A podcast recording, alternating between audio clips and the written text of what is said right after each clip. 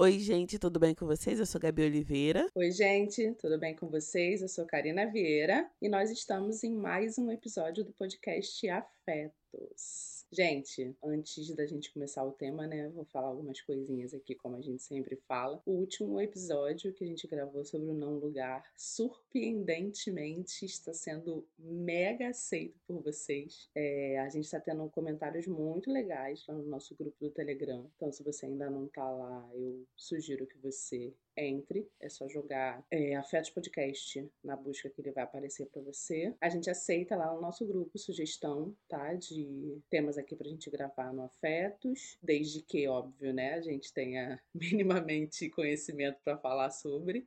A gente também tem o perfil no Twitter, que é o Perfetos, e no Instagram, que é o Afetos Podcast. Nós temos um livro que a gente lançou no final do ano passado, que é o Cartografia dos Afetos. Então, se você porventura já leu por favor, faça sua resenha, marque a gente, fale pra gente o que, que você achou, como esse livro tocou em você. E como a Gabi sempre fala, né, avalia ele lá na Amazon pra gente poder deixar ele ranqueado lá nos mais vendidos. É isso, gente. A Karina já deu os recados, mas eu queria acrescentar que nesse episódio de hoje tá todo mundo gripado, tá? todo mundo borocochô.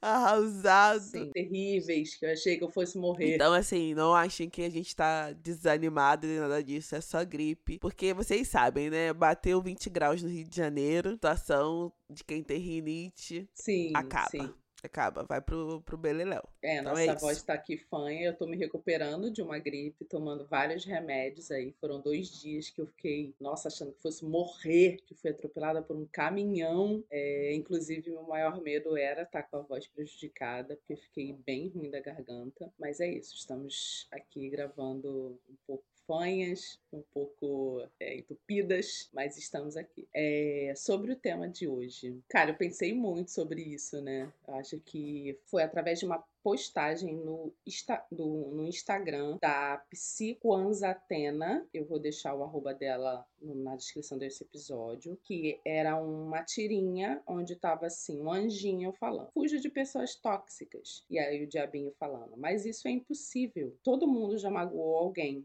fuja de quem não reconhece suas próprias toxicidades. E aí, isso é no, no desenho, e depois ela tem lá a legenda, que eu sugiro que vocês leem. E eu fiquei pensando sobre isso, assim, sobre como a gente já falou aqui em diversos episódios do Afeto sobre pessoas tóxicas, mas e quando a pessoa tóxica somos nós? Quando essa água começa a bater na bunda, de que forma a gente reconhece a nossa própria toxicidade e o que que a gente faz para não ser tóxico nos nossos próximos relacionamentos, sejam relacionamentos amorosos, de amizade ou de trabalho. E aí eu falei para Gabi, que tal a gente gravar sobre e quando a pessoa tóxica somos nós? Porque, né, a gente tem geralmente a, a conduta de apontar para o outro que ele fez e nos magoou, mas quando somos nós o agente da mágoa para o outro. Então, quando a Karina trouxe esse tema, eu fiquei um pouco resistente, porque eu realmente acho que existe uma linha que separa a pessoa tóxica de verdade do, de comportamento de pessoas que têm um comportamento que algumas vezes é, é tóxico. É igual todas as outras,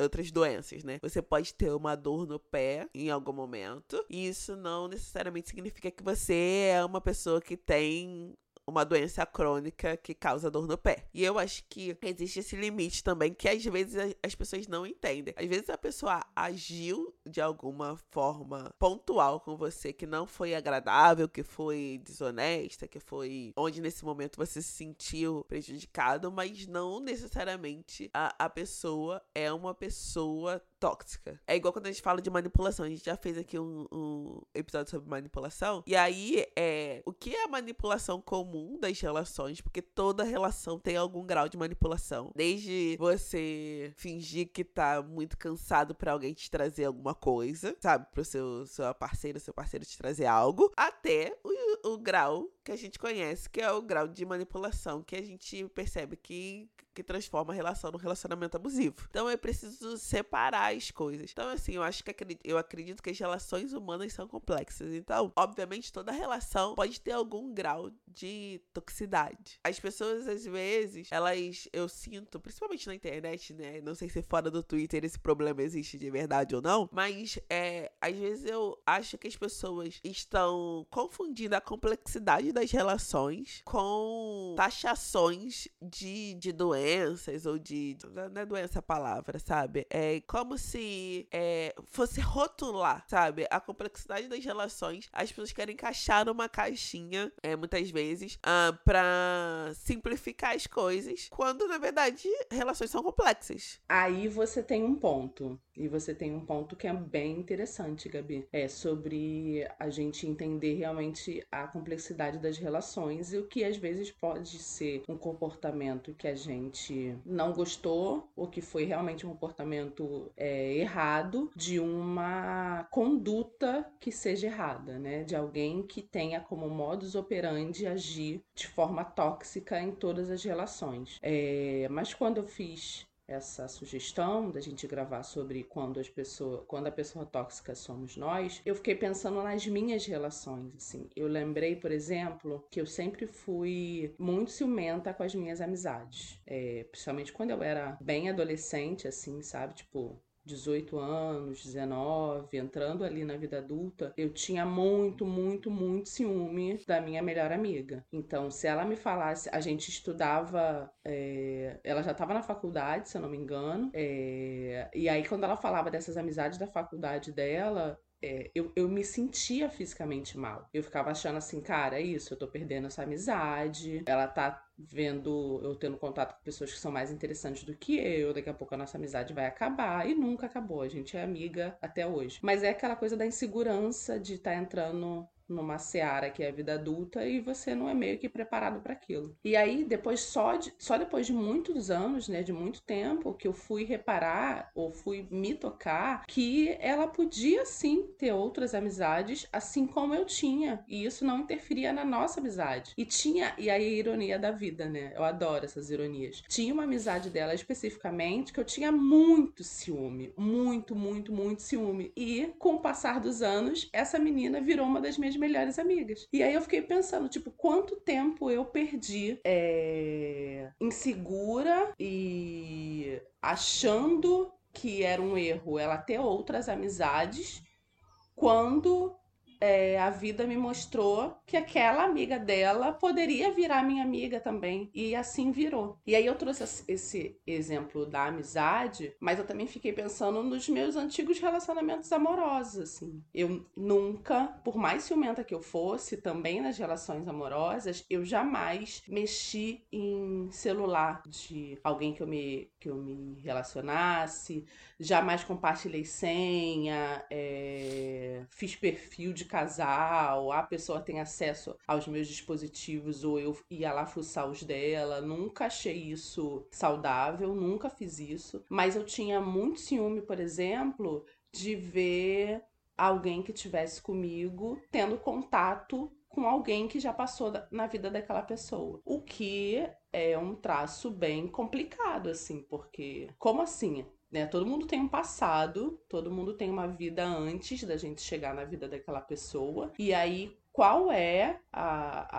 a razão, né, que diz que quando você chega na vida de alguém, a pessoa tem que esquecer ou tem que botar uma pedra em tudo que ela já viveu no passado. E por muitas vezes eu pensava que essa era a forma correta de me relacionar. Do trabalho, por exemplo, assim, eu sempre fui muito certinha no trabalho. Eu lembro na, livrar, na livraria lá. Eu sempre fiz meu, o meu muito certinho, porque eu tenho horror a tomar esporro ou ser chamada atenção é, no meu trabalho. Mas eu ficava extremamente chateado quando as pessoas tinham outro tempo para fazer o trabalho delas. Eu não ia lá e e, e, e, apontava nada, mas internamente eu ficava muito chateada. Tipo, cara, por que a pessoa não pode fazer isso? E ela não estava fazendo errado, mas ela estava fazendo no momento dela. Tipo, às vezes o meu momento era na parte da manhã, às vezes o momento da pessoa era na parte da tarde. Mas eu sempre ficava achando que a minha forma era a única e a exclusiva certa de alguém agir. E aí, quando eu falo em ser a pessoa tóxica dessa, da, da relação, e sejam,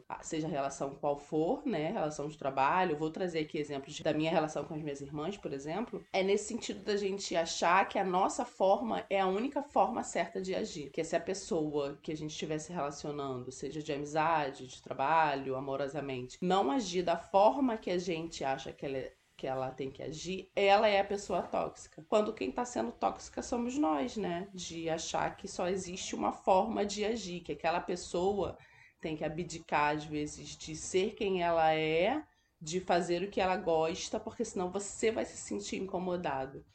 É, você trouxe um exemplo muito bom do, do episódio de manipulação que a gente fez, é, e, e, inclusive eu gostei do ponto que você trouxe, que eu não tinha pensado nele, Gabi, quando você fala da complexidade das relações. É, a gente vai ter é, comportamentos e condutas que vai magoar outra pessoa. E eu acho que o que torna a gente tóxico é quando a gente tem esses comportamentos e essas atitudes de forma recorrente. Quando o que era só um erro vira uma conduta, sabe? Você faz e refaz e refaz e refaz e refaz e entra nessa de que é, você é o alecrim dourado, a pessoa sem erros, e a pessoa que erra é sempre a outra com qual você está se relacionando. É, você trouxe uma coisa que eu lembrei, né? Que quando eu era adolescente eu era muito, muito, muito ciumenta. Então eu já fui a tóxica das amizades, com certeza.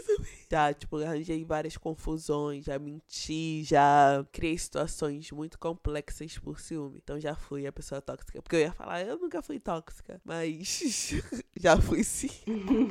eu já tive comportamentos, assim, é, situações muito específicas, mas no geral, eu tenho muita facilidade de. Que eu acho que, para quem é pessoa tóxica crônica, é muito difícil refletir e pedir desculpa e mudar e etc. Sabe? É mas geral não. E aí eu queria entender também é, até onde vai o nosso limiar de mudança da pessoa. Porque para mim é assim, é, a pessoa, é, ela pode, dependendo, né, vamos dizer que ela seja uma pessoa tóxica de verdade, com vários comportamentos. Eu acho que a pessoa pode mudar, mas ela vai viver esse processo longe de mim. Que se a pessoa me feriu profundamente, não quero mais por perto. Entendeu? Você acredita na mudança das pessoas? Sim. Depende, né, Karina? É. Sim, depende. Depende de quem, depende de onde, depende de como. Não conheço um homem que mudou de verdade. Tô zoando. Tô zoando. Eu nunca vi de perto, mas dizem que tem. É, alguns que realmente refletiram e mudaram. Não conheço ainda. Mas a gente vai aprendendo com a vida. Mas é isso. Eu acho que existe uma diferença entre a patologia, por exemplo, quem é é, mitomaníaco, né? Quem é manipulador crônico. Eu tô inventando essa patologia, nem sei se existe. E existe gente que passou por situações e que depois dessas situações, consegue amadurecer, eu acho, né? Eu acho. Consigo ver mais em mulher. Eu, eu, eu, tenho colegas que, por exemplo, eram pessoas que, por conta de ciúme nos relacionamentos, tinham comportamentos super tóxicos, assim, de, de investigação, de, de, sabe, de humilhar o outro, etc. Refletiram e mudaram. Colegas mulheres. Homens eu não tenho tantos relatos, assim, de mudanças reais. Mas uma coisa que eu sempre bato na tecla é que, para mim, a mudança real, ela começa com a clareza clareza do erro. Para mim, a pessoa precisa, para ela é, evoluir, para ela buscar estratégias de mudança, ela precisa é, confessar, assim. Tô falando confessar, tipo, padre. Confessar, tipo, na igreja católica, não. Mas eu, eu acho que a pessoa, a pessoa precisa ser clara no que ela errou. O primeiro passo é a mudança.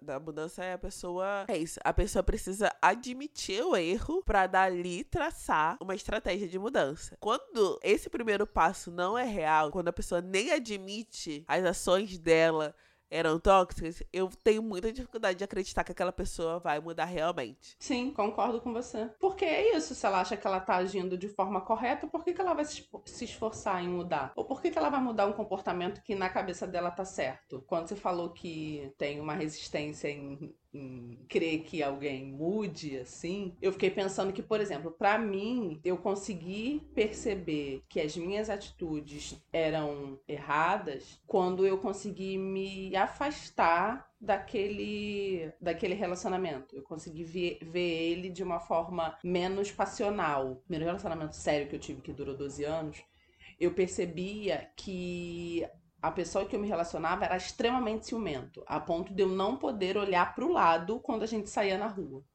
Mas quando eu tava naquele relacionamento, eu achava que aquilo era demonstração de amor. Meu primeiro relacionamento sério, eu tinha 15 anos. Acho que tipo, faltava um mês para eu completar 15 anos. E esse relacionamento durou 12 anos. Então, assim, toda a minha formação aconteceu ali dentro. Tudo que eu acreditava que era correto, a forma saudável de se relacionar foi a partir daquele primeiro relacionamento que eu tive. E eu só consegui ver a forma como ele era completamente é, ciumento quando a gente já tinha se separado há muitos anos. Que eu fui refletindo assim, tipo, cara, ele, ele se comportava assim, assim, assado. Quando a gente tava na rua, eu não podia olhar pro lado que ele ficava ensandecido, assim. E eu só consegui ver esses traços quando eu saí desse relacionamento. Porque certamente se eu tivesse ali dentro e alguma amiga minha me apontasse, ah, mas fulano, fulano aqui tá sendo tóxico com você. Eu falar, não, que isso? Ele faz isso porque ele me ama, ele faz isso porque ele sente ciúme, porque ele se preocupa comigo, porque ele não quer me perder. Então eu acho que a gente geralmente consegue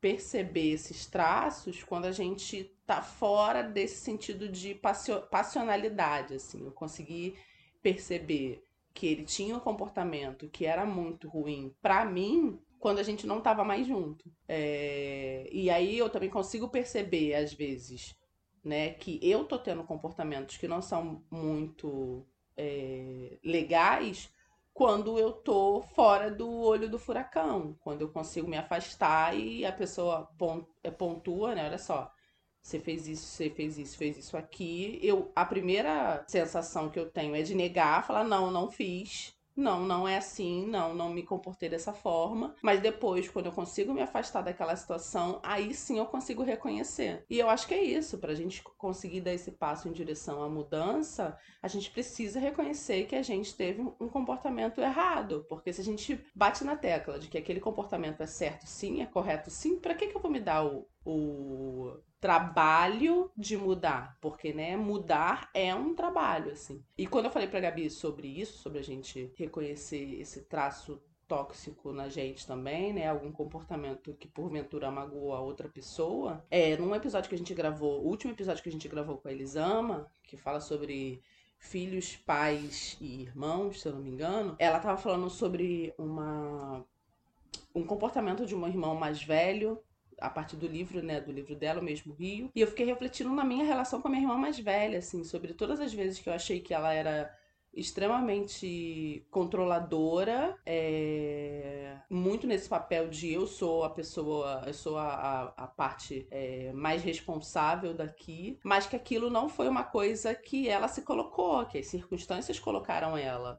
Ela não teve tempo de viver a adolescência dela porque ela estava cuidando de duas crianças. Ela não teve tempo de viver a, a, o início da vida adulta dela, porque ela estava criando do, duas pré-adolescentes, que era eu e a minha irmã do meio. Então, assim, muitos. Às vezes é isso, né? Muitos comportamentos também que a gente aponta na outra pessoa, é, a gente tem uma visão meio, meio distorcida e limitada da realidade que aquela pessoa está vivendo. E isso, óbvio, eu, preciso aqui, né, bater nessa tecla. A gente não está falando de comportamentos violentos, a gente não está falando de relações é, abusivas, a gente está falando de comportamentos pontuais. É, eu não quero saber se a pessoa que é violento com você vai mudar ou não. O que eu te digo é, saia daí. Quando a gente está falando de violência psicológica ou violência física, é, se a pessoa vai mudar ou não, que ela mude longe da gente. Eu não, eu não espero que ninguém fique por perto para pagar para ver. É, entendeu? É, vai mudar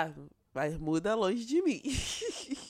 Entendeu? Vai, vai viver seu processo longe e depois a gente se fala. Ou não, nunca mais. Tô zoando, sei, uhum. eu tenho, tenho pessoas que são mais tolerantes e tal. Eu não sou muito. Mas eu tenho certeza também que uma coisa é interessante a gente pensar né, nessas relações. Porque a gente olha a partir do nosso ponto de vista. Mas eu acho que tem sempre alguém na nossa, que passou na nossa vida que tem essa impressão da gente. Ou seja, por um término uhum. ou por um, alguma coisa que não foi digerida corretamente. Agora, se é, sei lá, dos seus últimos cinco relacionamentos, as pessoas falaram isso de você, dos seus últimos três relacionamentos. Ah, as pessoas saíram com essa impressão de você, provavelmente você é mesmo. Entendeu? Uhum. Porque é, é igual quando alguém Sim. fala assim, ah, o histórico da pessoa. Você vê, sei lá, é, três, duas, três ex falando da pessoa, quatro. Aí você vem me falar que a pessoa não é. Não é possível, gente. Não é possível que Sim. as quatro estejam ah, mentindo, enquanto eu, Alecrim Dourada, sou, estou falando a verdade, ou o outro Alecrim Dourado está falando a verdade. Não é possível. Sim, porque eu acho que deixa de ser um comportamento pontual para ser uma forma que você opera, né? É, é, o, não é um comportamento que você fez na aquele relacionamento específico. É a forma como você se comporta em todos os relacionamentos que você tem. Então é um traço de quem você é, não é mais um comportamento pontual. É, eu acho que também vale como você bem trouxe, Gabi, ficar atento, assim. Se uma pessoa falou, a gente desconfia. Se duas pessoas falou, a gente vai ficar com o pé atrás. Agora, se três ou mais pessoas que são diferentes, que às vezes nem se conhecem, estão falando, e aí, aí não, não é mais um comportamento pontual, aí é a forma como aquela pessoa realmente se comporta, assim, é, é, como ela opera nos relacionamentos que ela constrói. É, vale a gente ficar mesmo de olho aberto, inclusive para perceber se a gente se comporta dessa forma. O que são erros pontuais que você consegue é, perceber reconhecer e se desculpar, e quando aquele erro vira um hábito, quando aquele erro vira um comportamento diário. Eu tenho muito, muito desconfiança com desculpas vazias, sabe? É, com, é, com esse tipo de coisa, que a pessoa não reconhece o erro, mas ela desculpa para acabar a discussão, sabe? Ela se desculpa para dar um fim naquela, naquele conflito ali. Só que aí na próxima vez ela reage ou ela age da mesma forma que você tinha apontado que era um erro. Aí ela vai e entra no mesmo modo operante. Ela pede desculpa para poder é, terminar o conflito e numa terceira vez ela age da mesma forma. Então isso para mim é um traço de manipulação, assim. Só não consegue reconhecer que ela tá errando, logo ela não vai mudar o comportamento dela, aí ela pede desculpa só para poder terminar o conflito e da próxima vez ela age da mesma forma. Então parece ser aquele cachorro correndo atrás do, do rabo, sabe? Que não há uma, uma mudança efetiva. É... E particularmente assim falando de mim essa coisa de se relacionar com alguém e ter um desejo é, irresponsável infantil às vezes desse traço ciumento de achar que a pessoa não pode ter nenhum tipo de relação com, com quem ela já se relacionou, isso caiu por terra no meu, atu, no meu atual relacionamento, por exemplo. É, o meu namorado, aí eu falo namorado, aí a ideia sempre me corrige dizendo: você mora junto, não é mais namorado, que não sei o quê. Mas eu falo que é meu namorado ainda. É, ele tem uma ótima relação com a ex-esposa dele. Ele já foi casado. E quando a gente começou a namorar, ele tinha me falado isso: ó, eu tenho uma ótima relação com a minha ex-esposa, inclusive eu tenho uma enteada. E para mim aquilo era tipo: what? Como assim? Tipo, eu nunca me relacionei com alguém que tivesse sido casado antes. E se teve um relacionamento, a pessoa sempre falava: não, eu não, não converso mais, eu não falo mais, eu não, não tenho nenhum tipo de contato com a minha ex. E aí eu tô me relacionando com um cara que não só é, tem algum tipo de contato com a ex, como tem uma ótima relação com a ex. E aí eu fiquei pensando que em outros relacionamentos, isso para mim seria impossível de acontecer. E a partir de uma, uma percepção de amadurecimento, eu, eu consegui perceber que, se ele tem uma ótima relação com a mulher que ele se relacionou há tantos anos, é porque isso, de alguma forma, é, é sinal de um bom comportamento.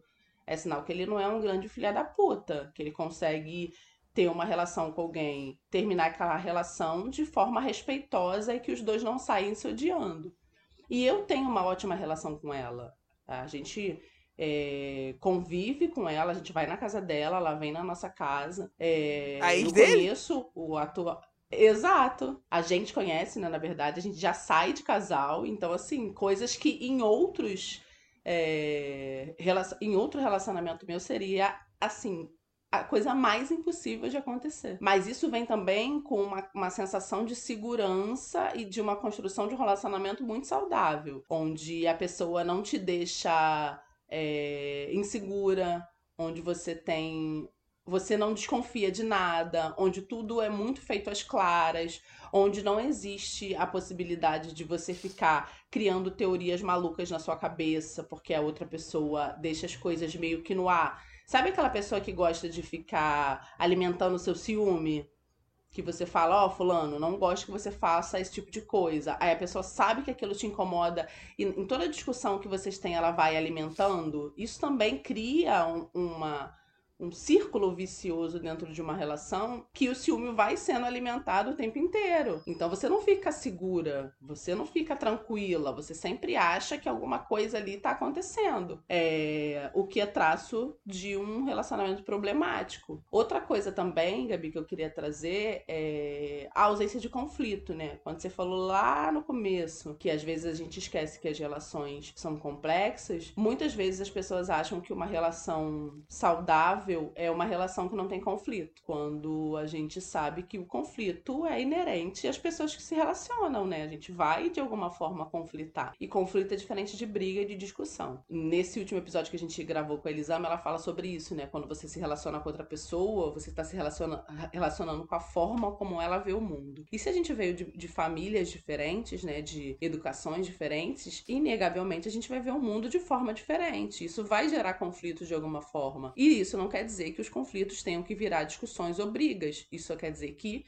vocês veem o mundo de forma diferente. Como, por exemplo, eu lavo a louça separo todos os utensílios e na hora de guardar, lá na hora de botar no escorredor, a faca para mim tá sempre com a ponta virada para baixo, porque é uma questão de segurança. Pro meu namorado, isso não tem segurança nenhuma. Ele sempre, ele sempre guardou a faca ali na hora de secar, antes de guardar na gaveta, com a ponta para cima.